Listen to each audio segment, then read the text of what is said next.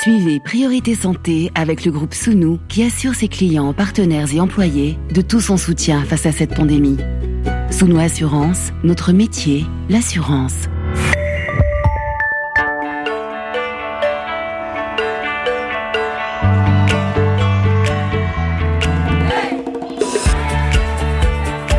Priorité Santé.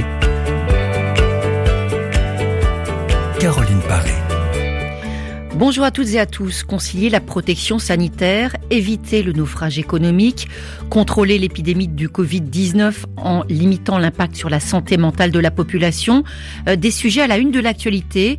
Et au cours des mois écoulés, nous avons perçu à quel point la crise sanitaire affectait notre quotidien en changeant nos habitudes, en restreignant certaines de nos libertés, en jetant une lumière crue sur certaines de nos limites. Un virus émergent qui fait irruption et qui a contraint les autorités de la plupart des pays du monde à prendre des décisions en urgence, des choix au nom de la santé publique sur lesquels des professionnels s'interrogent, qu'ils soient sociologues, philosophes, médecins, chercheurs, enseignants, politologues, journalistes ou encore psychologues, car en période de crise, même si l'urgence ambiante n'y prête pas forcément euh, l'occasion, eh bien il est indispensable de prendre le temps de poser des questions sur certains choix faits en notre nom, sur certains interdits décrétés ou certaines contraintes imposées, transgressions confiscation, déshumanisation.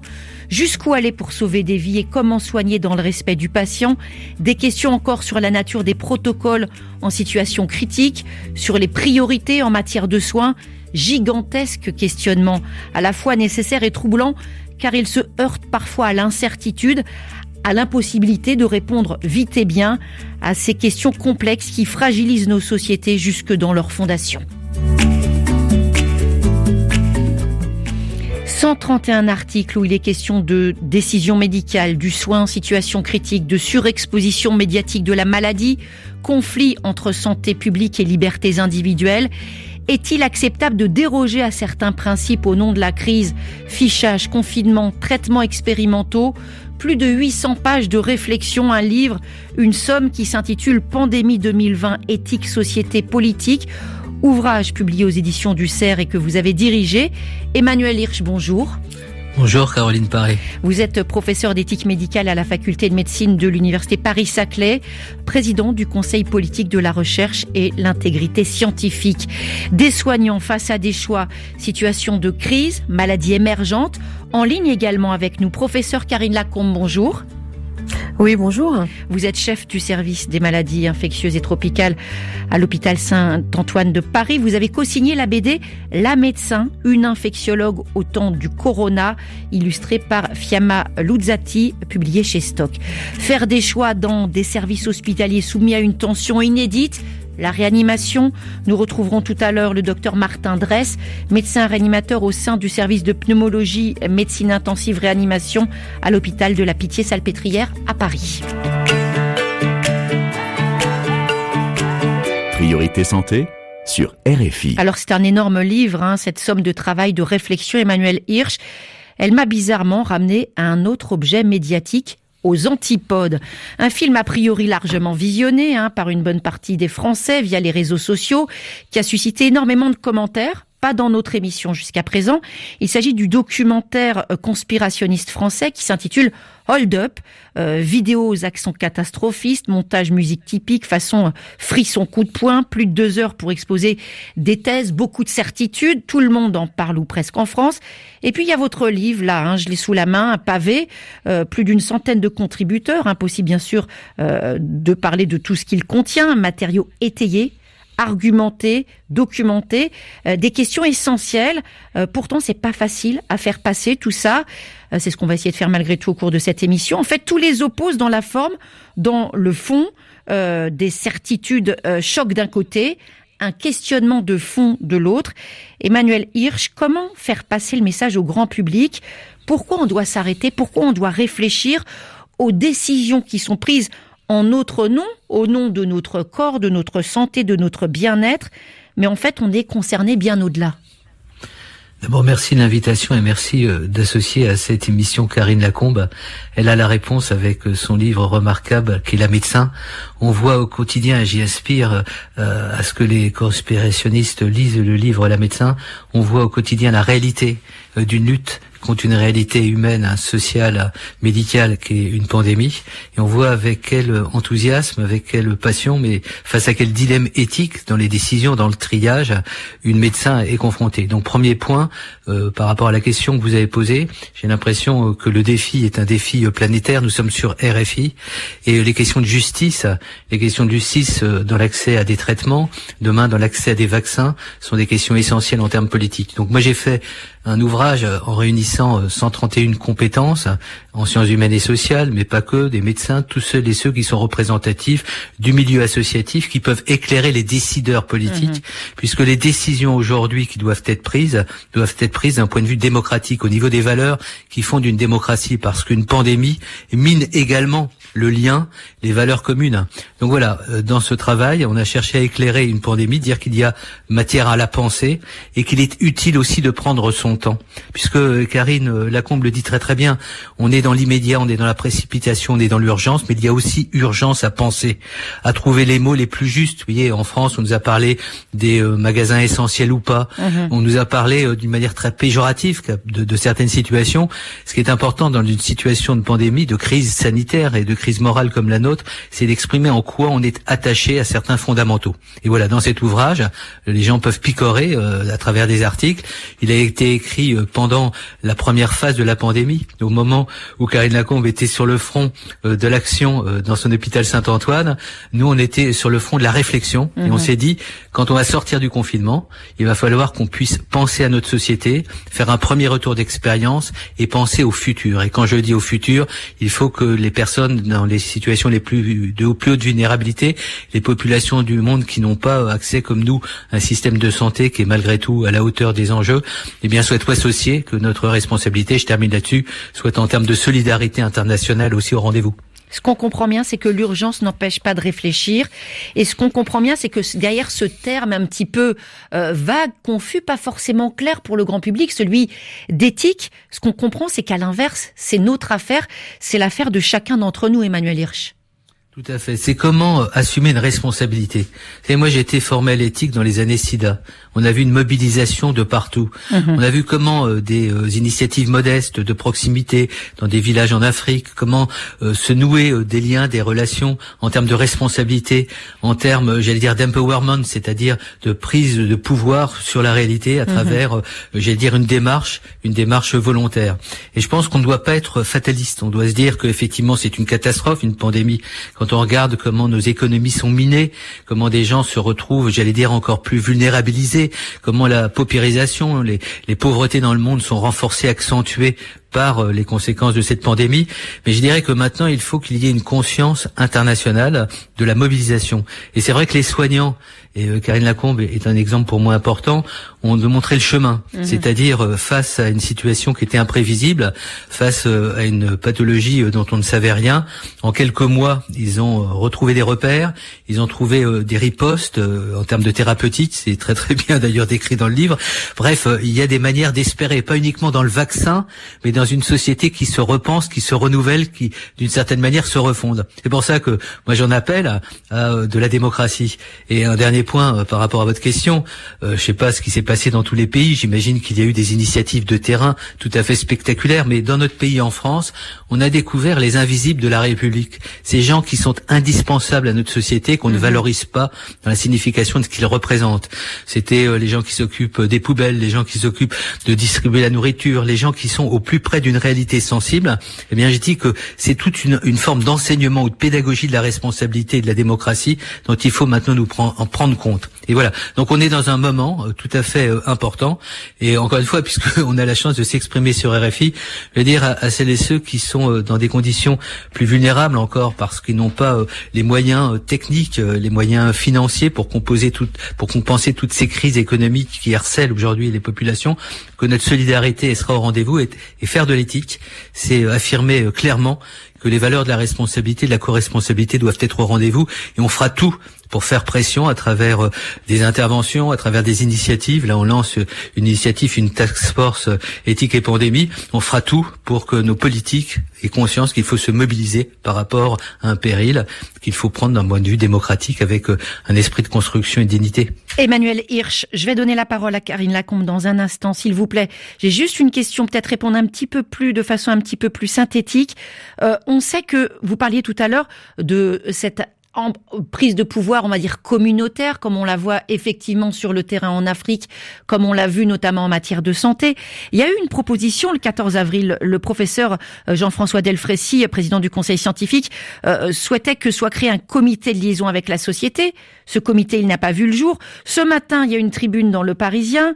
Euh, L'association France Asso Santé qui fédère 85 associations d'usagers de la santé, euh, des, médecins dont, Axel Kahn, j'imagine, vous suivez euh, les prises de position également, puisqu'il y a à la fois la représentation au nom de, la Ligue contre le cancer qu'il préside, et puis bien sûr son action en tant que médecin.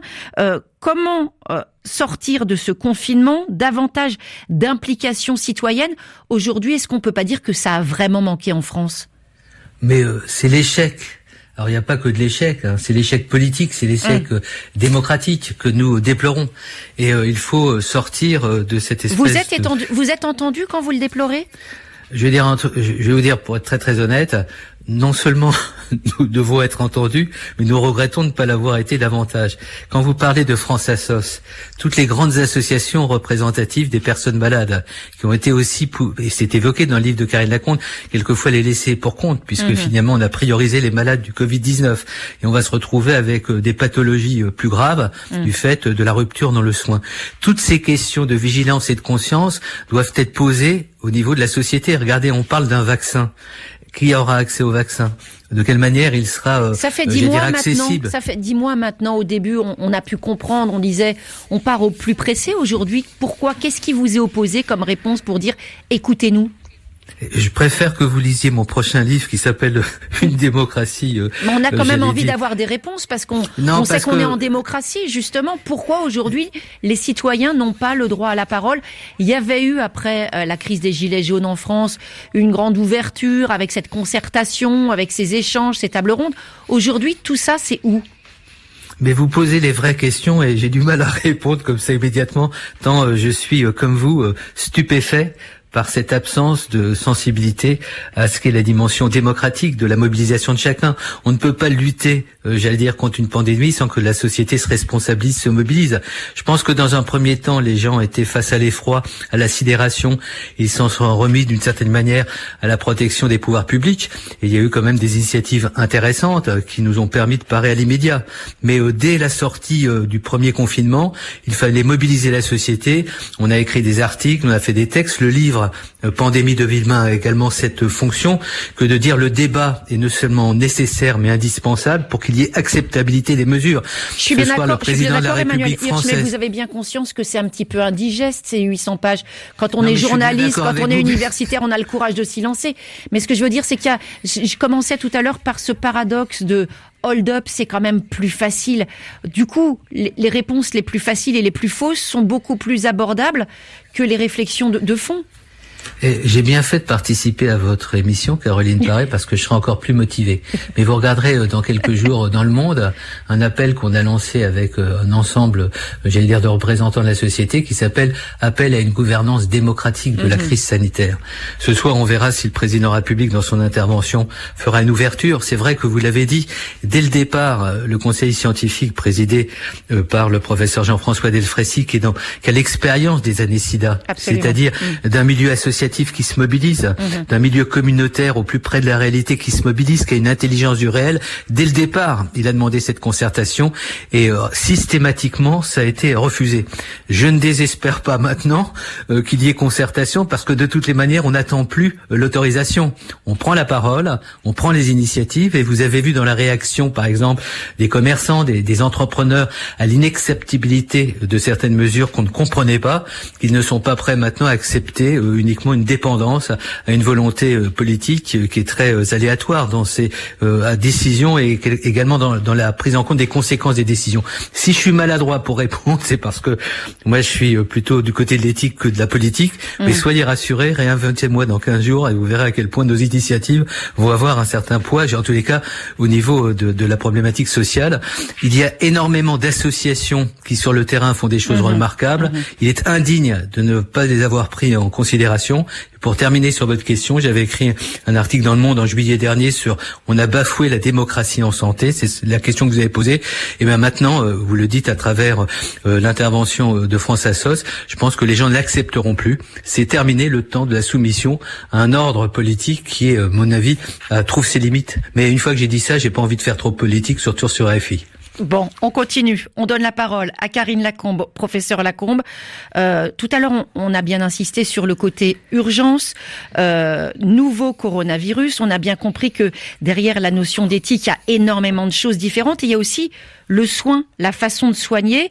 Euh, vous racontez donc dans cette bande dessinée ce qui vous est arrivé pendant ces semaines incroyable, extraordinaire, hors du commun. Euh, dans certaines régions de France, hein, quand on revient en, avril dernier, l'hôpital littéralement euh, submergé, des complications. Euh, est-ce qu'il y avait malgré tout la place pour la réflexion dans ce travail d'urgence? Bah, je pense que Emmanuel Hirsch a absolument raison. Le grand enjeu qui s'est posé à nous en tant que soignants, ça a été de ne pas laisser l'urgence déborder notre réflexion, notre prise de recul.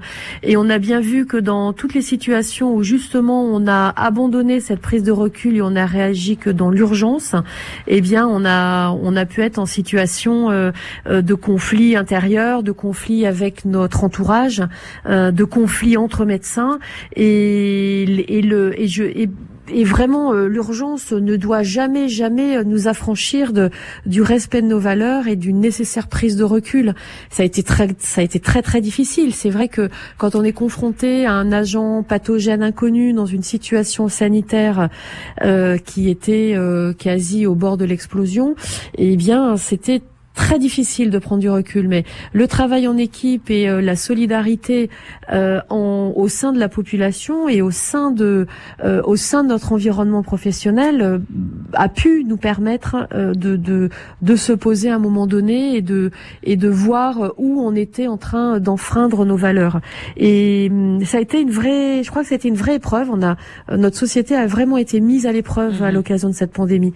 Et c'est vraiment ce qui nous fonde en tant que euh, en tant que peuple avec des valeurs euh, sociales, culturelles communes, euh, qui nous permet face à des situations d'urgence de faire face. Urgence, en même temps, recul complexe à cause de la surexposition. Hein. Vous le savez, crise sanitaire qui marque une rupture à vos yeux, vous l'écrivez. Le temps médiatique a pris le pas sur le temps scientifique. On est bien placé pour le savoir, même si nous, à RFI, on n'a pas vraiment la même vision que les télévisions, par exemple en France, qui ont relayé au quotidien ce qui se passait à des personnes qui étaient enfermées chez elles, finalement, qui n'avaient que cette fenêtre-là pour regarder l'extérieur. il y a justement cette question de la communication qui l'emporte sur l'information. Qu'est-ce qui se pose comme question, professeur Karine Lacombe, quand on endosse ce nouveau rôle, qu'on devient d'une certaine manière l'incarnation, un visage de la médecine, euh, comme vous l'avez été ces derniers mois? Il y a non seulement le travail quand on est dans le service, quand on a la blouse, quand on a le masque, et puis il y a quand on arrive devant un micro, parfois on passe au maquillage, qu'est-ce qui change et qu'est-ce qui se pose comme question éthique Bien, la, enfin, euh, la question éthique fondamentale qui se pose, c'est de rester dans la connaissance, c'est-à-dire garder cette, rester sur cette étroite ligne de crête entre ce que l'on connaît, ce que l'on ne connaît pas, et le message que l'on veut faire passer, et ne pas outrepasser, mhm. euh, d'outrepasser la vérité scientifique. Parce, qu'il faut reconnaître qu'au début, vous connaissez pas de A à Z le, le problème. Bien sûr, on parle d'un virus émergent. L'opinion publique attendait des réponses tout de suite. Elle a d'ailleurs ah bah, trouvé des réponses à côté de la plaque parfois, faut le dire.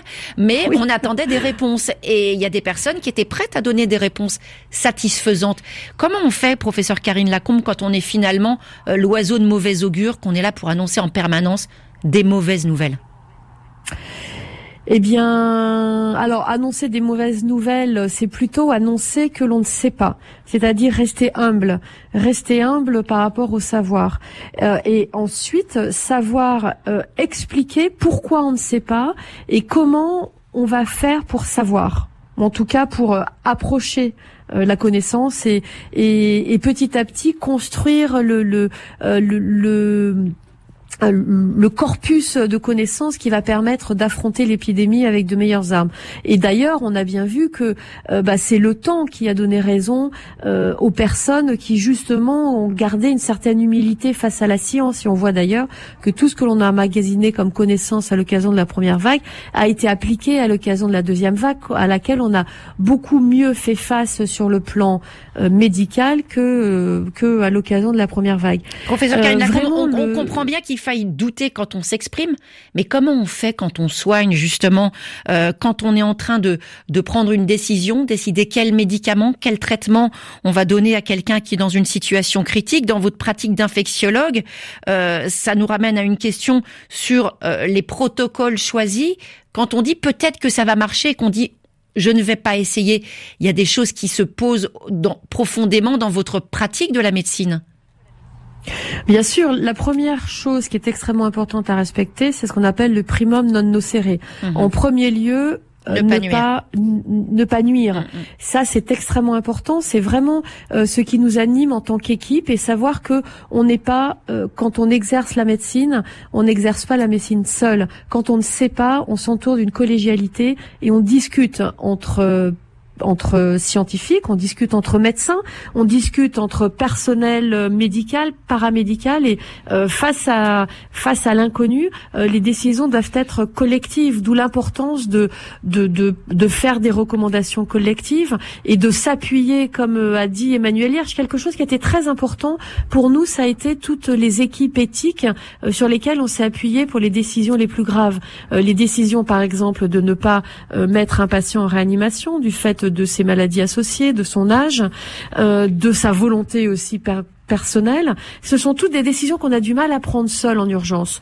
En revanche, quand on sait s'entourer de personnes qui nous aident, qui elles peuvent prendre le recul, c'est là qu'on sait qu'on va prendre les bonnes décisions. Et justement, le grand public n'est peut-être pas informé de l'existence de ces rôles différents au sein de l'hôpital et à l'image d'un médecin tout puissant qui est justement euh, loin de cette éthique.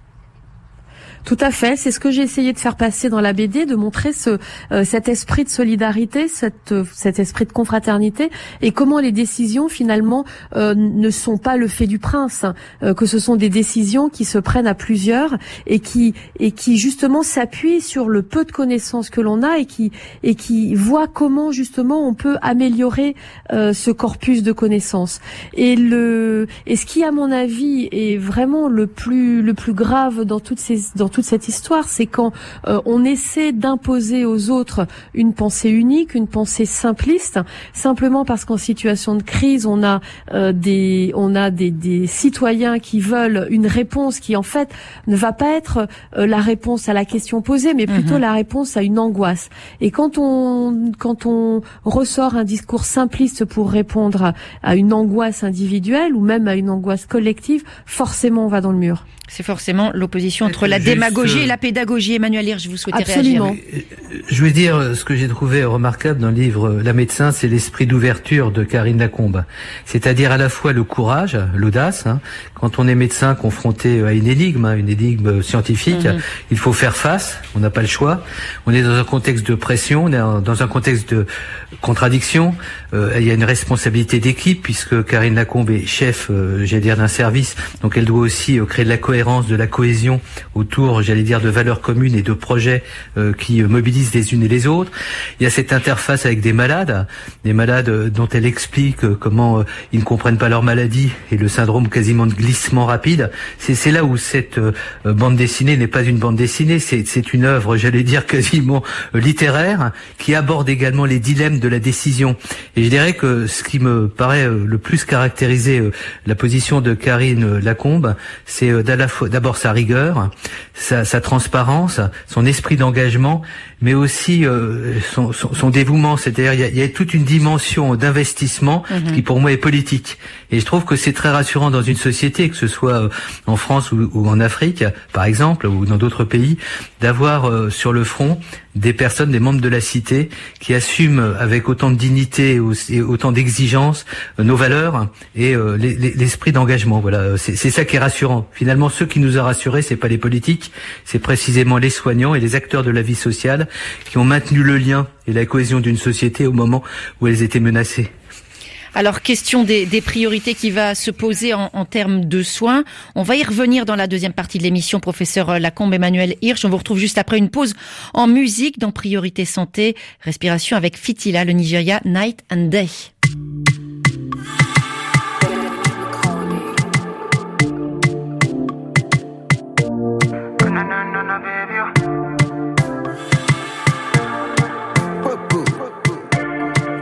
Number one Africa.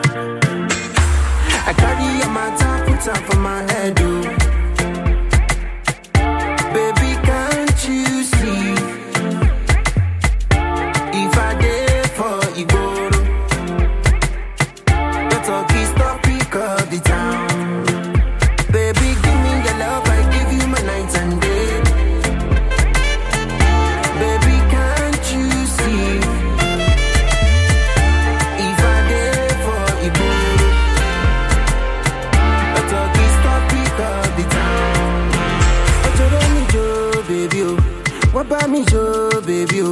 Joby, no my baby. She can win now for me. Ojoro me Jojo, baby. What about me, Joe, baby? You are the Juliet for me. I am the Romeo for you. Okala lo she soja. Eru kulo jagun. Me I no go use you, they both. If you don't want me, they go. Ojoro me Jojo, baby. What about me, Joe, baby? You are the one for me. Oh, na na na na top of my head,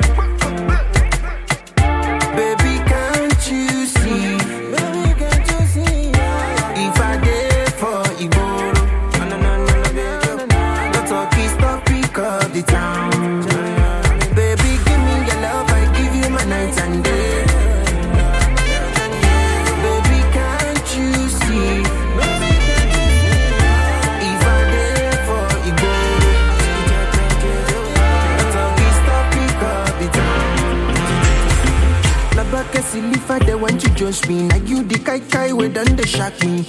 Baby, know the eh? run now. Let me take you overseas. Anything you need, my baby. Oh, oh yeah. I'm a nah point and kilo. The way you give it to me, the way you wind that, if you take it, somebody. I don't. Priorité santé sur RFI, on continue de parler d'éthique et crise sanitaire avec nos deux invités, professeur Karine Lacombe, chef du service des maladies infectieuses à l'hôpital Saint-Antoine à Paris, Emmanuel Hirsch, professeur d'éthique médicale à la faculté de médecine de l'université Paris-Saclay. Emmanuel Hirsch, on a une question d'un auditeur, on parle des questions éthiques, on pense que tout ça c'est très vague. Une question concrète justement, c'est Paul de Paris euh, qui estime, en lisant l'attestation de déplacement dérogatoire, hein, ce petit papier, ce sésame qu'on doit tout savoir quand on quitte notre maison, euh, une note en bas euh, de, de la page euh, des attestations de déplacement dérogatoire dit qu'on doit montrer des pièces qui justifient les causes de notre déplacement. Parmi ces pièces, il y a, quand on a un rendez-vous médical, bien sûr, la convocation du médecin.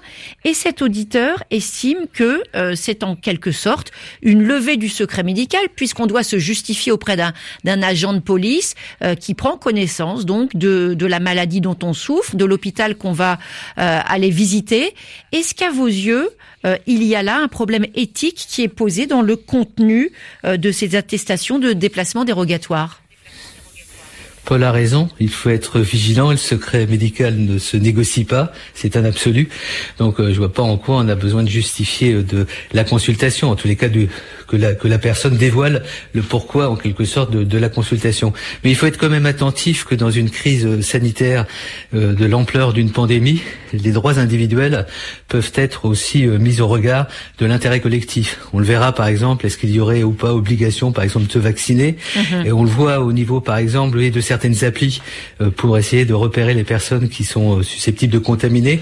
C'est bien que les libertés individuelles soient pour nous en tant que démocrates une valeur supérieure, mais appliquée à la réalité de la pandémie, j'incite Paul à regarder dans notre livre le débat avec des juristes sur effectivement comment on exerce une démocratie, de valeurs individuelles dans le contexte d'une pandémie qui concerne l'ensemble de la société, notamment les plus vulnérables. Mais Emmanuel Hirsch, justement, on, insiste là sur la pédagogie, euh, puisque il faut expliquer avant, on va dire peut-être parfois euh, d'être conduit à imposer. Euh, on voit ces situations d'exception qui bouleversent euh, les usages y compris, hein, parce que là on parle simplement de sortir dans la rue pour aller voir le médecin, mais ça peut aussi être à des moments fondateurs de l'existence. Là on est quasiment dans le sens de la vie. Euh, les pères qui sont absents en salle de naissance, euh, quand une maman accouche, euh, l'absence des familles sur le lit de mort, là ça va très loin. L'éthique, elle va au fondement, au cœur de notre existence d'êtres humains. La question que vous posez, c'est euh, les conséquences d'une décision.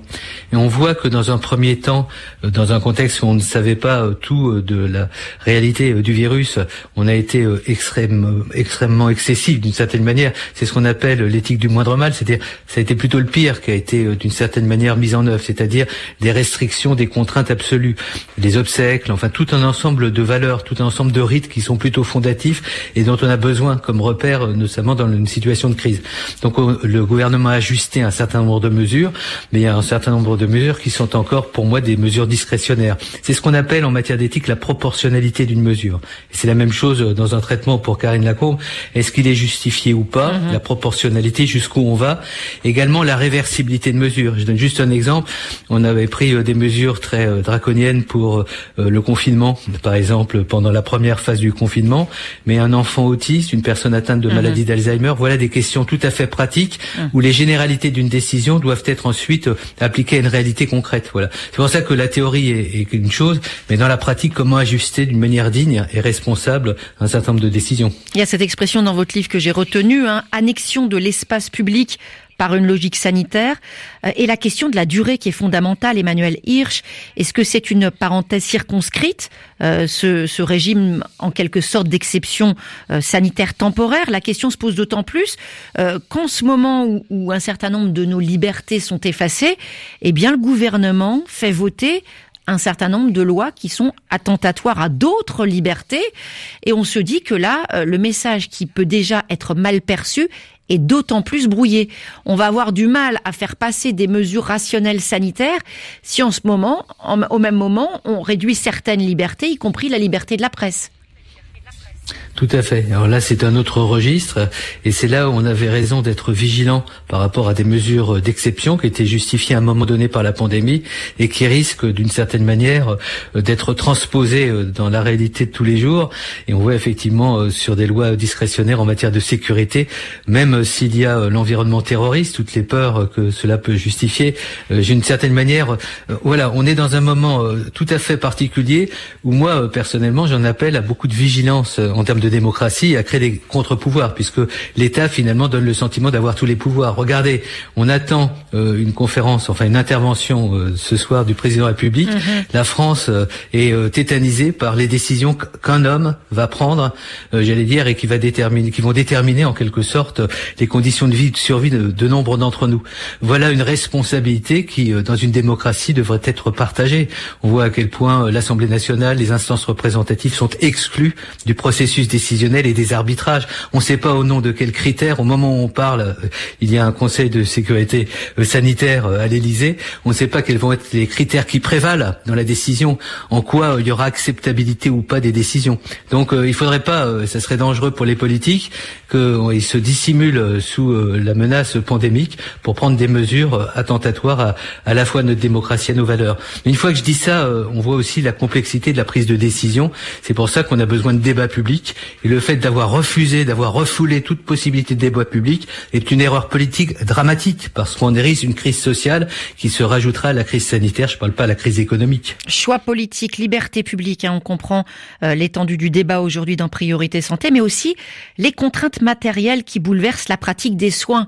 On parle santé. On va reparler avec vous, professeur Karine Lacombe. On donne maintenant la parole au docteur Martin Dress. Bonjour, docteur. Bonjour. Médecin réanimateur, service de pneumologie, médecine intensive, réanimation à l'hôpital de la Pitié-Salpêtrière à Paris. On comprend hein, quand on parle du Covid que vous êtes vraiment au cœur du sujet. Euh, votre service sollicité peut-être plus que tout autre pendant cette période de crise hein, au sein de cet immense hôpital, compte tenu de la lourdeur des, complications engendrées par le, le Covid-19 complexité, durée des soins, avec cette expression violente qu'on a beaucoup entendue, qui a marqué, choqué l'opinion, c'est celle du tri, du tri des patients. Docteur Martin Dress, là, forcément touche à l'éthique, faute de nombre de lits suffisants en réanimation. Est-ce que cette question s'est posée à votre équipe? Bah, en tout cas, oui, c'est une excellente euh, question. Je pense que vous avez tout à fait raison de la faire surgir aujourd'hui. Pour, pour nous, c'est pas un gros mot. Euh, le, tri, euh, c'est quelque chose qui est réalisé en fait au, quotidien pour le travail du réanimateur ou de la réanimatrice. C'est-à-dire, en réalité, plus que tri, je dirais, c'est la proportionnalité des soins que on, on, on veut proposer à, un patient euh, donné.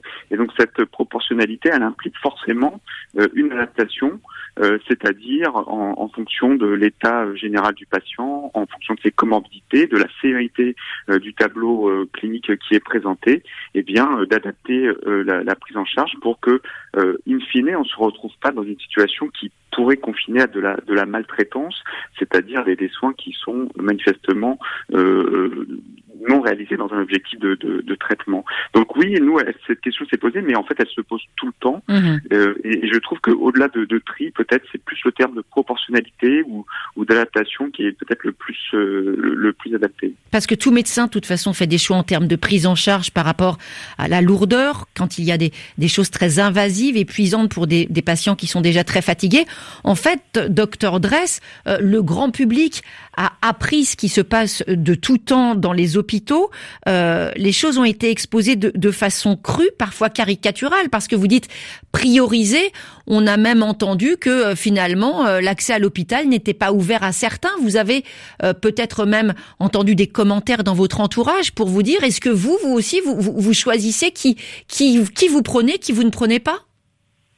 Oui, mais je, je, comprends tout à fait votre question, mais je, je pense vraiment qu'il faut reprendre les choses euh, à leur euh, juste euh, valeur et je ne crois pas qu'il faille voir l'admission en réanimation comme je, je, peux être admis ou je ne peux pas être admis. Encore une fois, il s'agit de d'une proportionnalité de, de, la prise en charge et, vous avez raison, cette situation, la, la, pandémie Covid-19 a, a, mis en lumière ce qui se passe en fait tous les jours, mm-hmm. mais si j'ai envie de dire, pour caricaturer, c'est pas parce qu'on a un nombre infini de lits de réanimation qu'il faudrait prendre tout le monde. Absolument, c'est comme dans d'autres spécialités, par exemple en cancérologie, il y a un moment donné, on dit on arrête, tout simplement.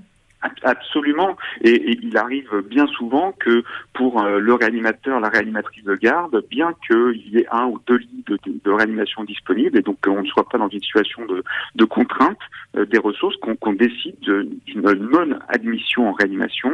Tout ça est, encadré dans le cadre euh, de la loi. On, fait intervenir bien sûr les valeurs du patient, sa décision quand, quand c'est possible, ou celle de, ses proches, de sa famille, du, médecin traitant, de, des correspondants médicaux et euh, évidemment de, de la vie du médecin qui est à son chevet, tout ça dans la collégialité comme c'est encadré par la loi. Et, et je pense que c'est vraiment un point qui est fondamental euh, et, et peut-être que cette euh, pandémie a mis en lumière le fait qu'on était dans une situation de contrainte, mais même hors situation de contrainte, il faut quand même garder à l'esprit que la réanimation, c'est euh, et d'autres spécialités, en oncologie ou d'autres, en tout cas la, mise en place d'un protocole de, de, de traitement euh, doit se mettre en place dans le cadre de quelque chose de raisonnable et avec bien sûr à la fin une, une, un objectif de, de soins, un objectif thérapeutique de, guérison.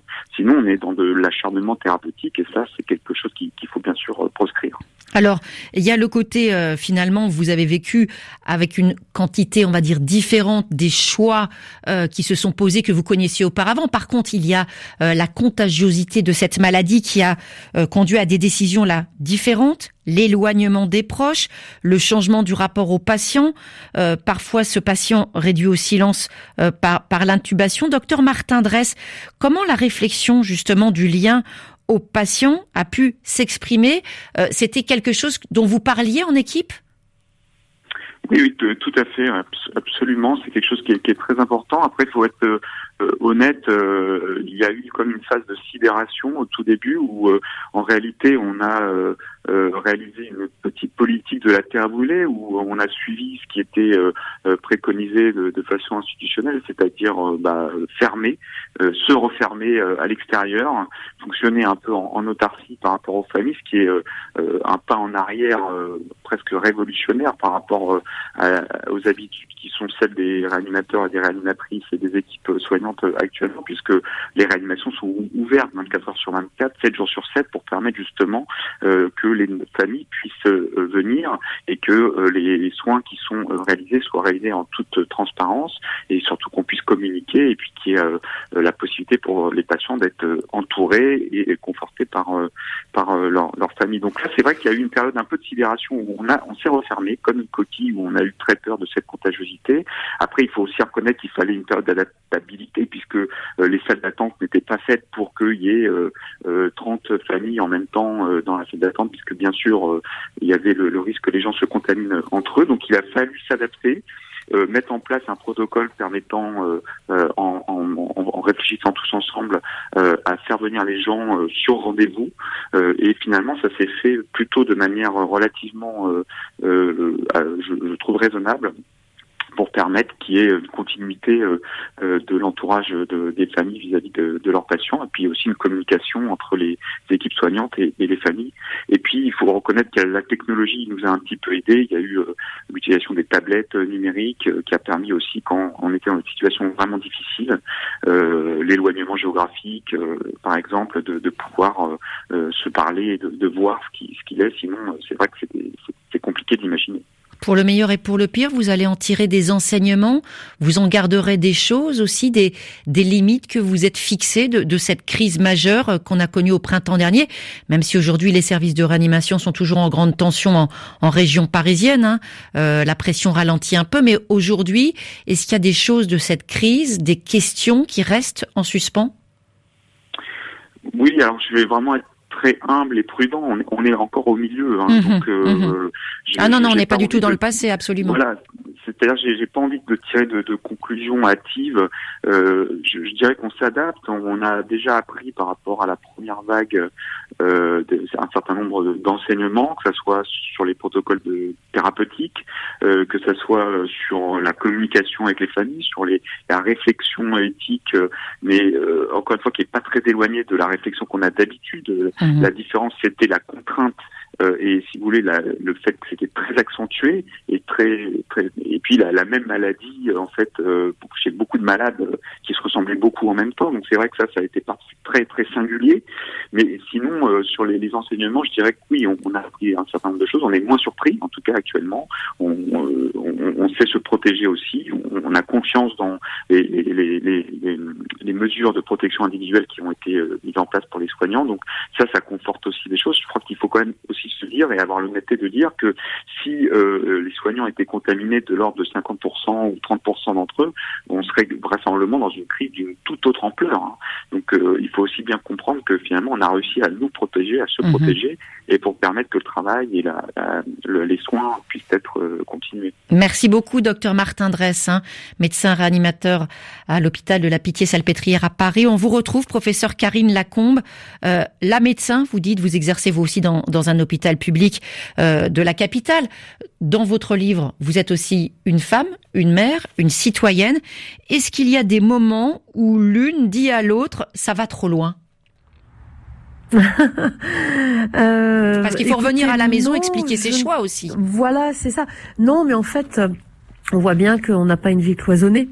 Euh, que, que, que notre vie de mère, de femme nourrit notre vie de médecin et inversement. Mais quand on, on vous euh, demande à vous, la, la, femme médecin, on ferme l'université aux étudiants qui débarquent en première année, on fait porter des masques à des enfants de 5 ans, euh, on nie pas les risques, hein, c'est pas l'objet de cette émission du tout, mais juste de dire à un moment donné, est-ce que ça va trop loin? Alors non, enfin moi je suis, j'ai beaucoup milité pour que justement euh, l'enseignement universitaire se fasse hybride et qu'il y ait l'enseignement distanciel. J'ai également, euh, je me suis également investi pour que les enfants à partir de 6 ans portent le masque à l'école. Euh, je pense qu'avec de la pédagogie, on peut expliquer pourquoi il y a des normes qui changent, pourquoi, comme disait tout à l'heure Emmanuel Hirsch, des libertés individuelles, eh bien à un moment donné peuvent être mises en mise en, on va dire en perspective par rapport, voilà, ou mise en perspective par rapport à l'intérêt collectif. Euh, je, je pense que vraiment ce sont des, euh, c'est là où justement toute euh, la discussion euh, démocratique euh, dont a parlé Emmanuel Hirsch est extrêmement importante et, et c'est peut-être effectivement ce qui nous a manqué ces derniers mois. C'est peut-être ce qu'on a plus difficilement réussi à faire dans un contexte d'urgence et, et on doit certainement apprendre beaucoup de, de là où on a failli dans la discussion, dans le débat démocratique. Pourquoi est-ce qu'on n'est pas arrivé en situation d'urgence euh, après les premières semaines où il a fallu réagir extrêmement vite? Pourquoi on n'a pas réussi à instaurer un débat démocratique? Peut-être, euh, est-ce que parce que ceux qui nous gouvernent mmh. pensent qu'on n'a pas une société qui est assez mûre pour ça? Mais peut-être peut aussi parce que le, le débat a été lancé aussi en, en, parlant de, en parlant de médecine de guerre, situation de guerre, le choix des mots il est essentiel. Euh, le temps de la guerre, c'est évidemment pas forcément celui de la démocratie. Emmanuel Hirsch, justement sur ce choix des mots, euh, ce choix de, de manier l'autorité. Aujourd'hui, euh, toujours pas de, de va dire de grandes commissions consultatives euh, citoyennes. Vers où on va? Qu'est-ce qu'est-ce qu'est-ce qu'on va faire demain justement après ces, ces nouvelles décisions? Est-ce qu'il va y avoir davantage de voix pour euh, pour les individus, pour des décisions collectives? Je pense que ce qui manque, c'est la confiance. Et euh, de la part euh, maintenant de l'État vis-à-vis euh, de l'opinion publique, quand Karine Lacombe dit effectivement, on pense qu'on n'est pas mature. Mais qui, pour qu'ils se prennent pour penser qu'on n'est pas mature La société a montré sa maturité. Les soignants ont, ont montré leur maturité. Regardez ce qui s'est passé, je dis pas d'héroïque, mais de tout à fait exceptionnel, même dans les EHPAD, dans différents lieux de la vie publique. Regardez les associations qui se sont mobilisées pour faire des repas pour les personnes les plus vulnérables. Bref, je vais pas l'inventaire, mais on a été exemplaire à bien des égards. On a fustigé les jeunes qui étaient euh, soi-disant dans l'incapacité de prendre leurs responsabilités, mais il y a aussi euh, des jeunes qui sont euh, sur le front dans nos hôpitaux, dans les lieux les plus difficiles de la lutte contre la pandémie. Non, je pense que les politiques ont besoin d'avoir une intelligence du réel qui leur manque totalement. Ils n'ont pas compris ce que c'est une société. D'ailleurs, ils n'étaient pas, j'allais dire, préparés par leur cursus à être confrontés à une situation aussi désastreuse. Donc, je pense qu'il faudrait qu'ils réforment euh, leur approche et qu'on doit refonder, euh, j'allais dire, un contrat de confiance, parce que sans cela, on va vers une défiance qui va miner toute possibilité de, de vivre avec, euh, j'allais dire, le virus, l'après aussi. Donc on a besoin de reconstruire, j'allais dire, une confiance. Et je trouve que des personnalités comme Karine Lacombe, mais, mais j'écoutais aussi avec beaucoup d'intérêt l'analyse que nous permettait de partager Martin Dress. Il y a une intelligence du réel qui échappe totalement aux politiques. Karine on ne veut plus des propos incantatoires. On veut véritablement que la société soit partie prenante de ce qui la concerne. On est quand même directement concerné et on peut véritablement assumer chacun dans nos domaines euh, nos, responsabilités. Professeur Karine Lacombe, j'aimerais vous donner le dernier mot. Vous insistez aussi sur votre euh, parole de femme. Euh, il y a l'éthique aussi par rapport à ça. Vous avez été beaucoup euh, maltraité, insulté. Est-ce que là aussi, vous pensez que cette dimension féminine a déplu à certains en période de crise? Alors, je serais tentée de dire que, en tant que société, on a dépassé le sexisme. Malheureusement, en situation d'urgence, les mauvais réflexes ressortent.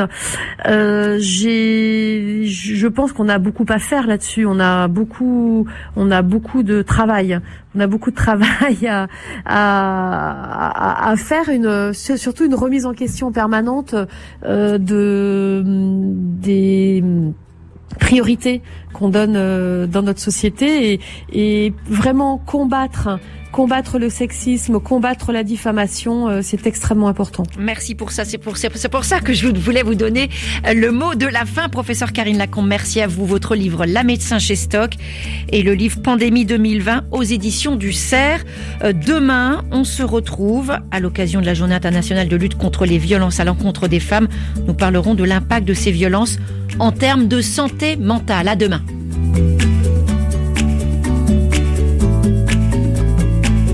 Vous avez suivi Priorité Santé avec le groupe Sounou qui est à vos côtés pour lutter contre cette pandémie et vous assure de tout son soutien. Sounou Assurance, notre métier, l'assurance.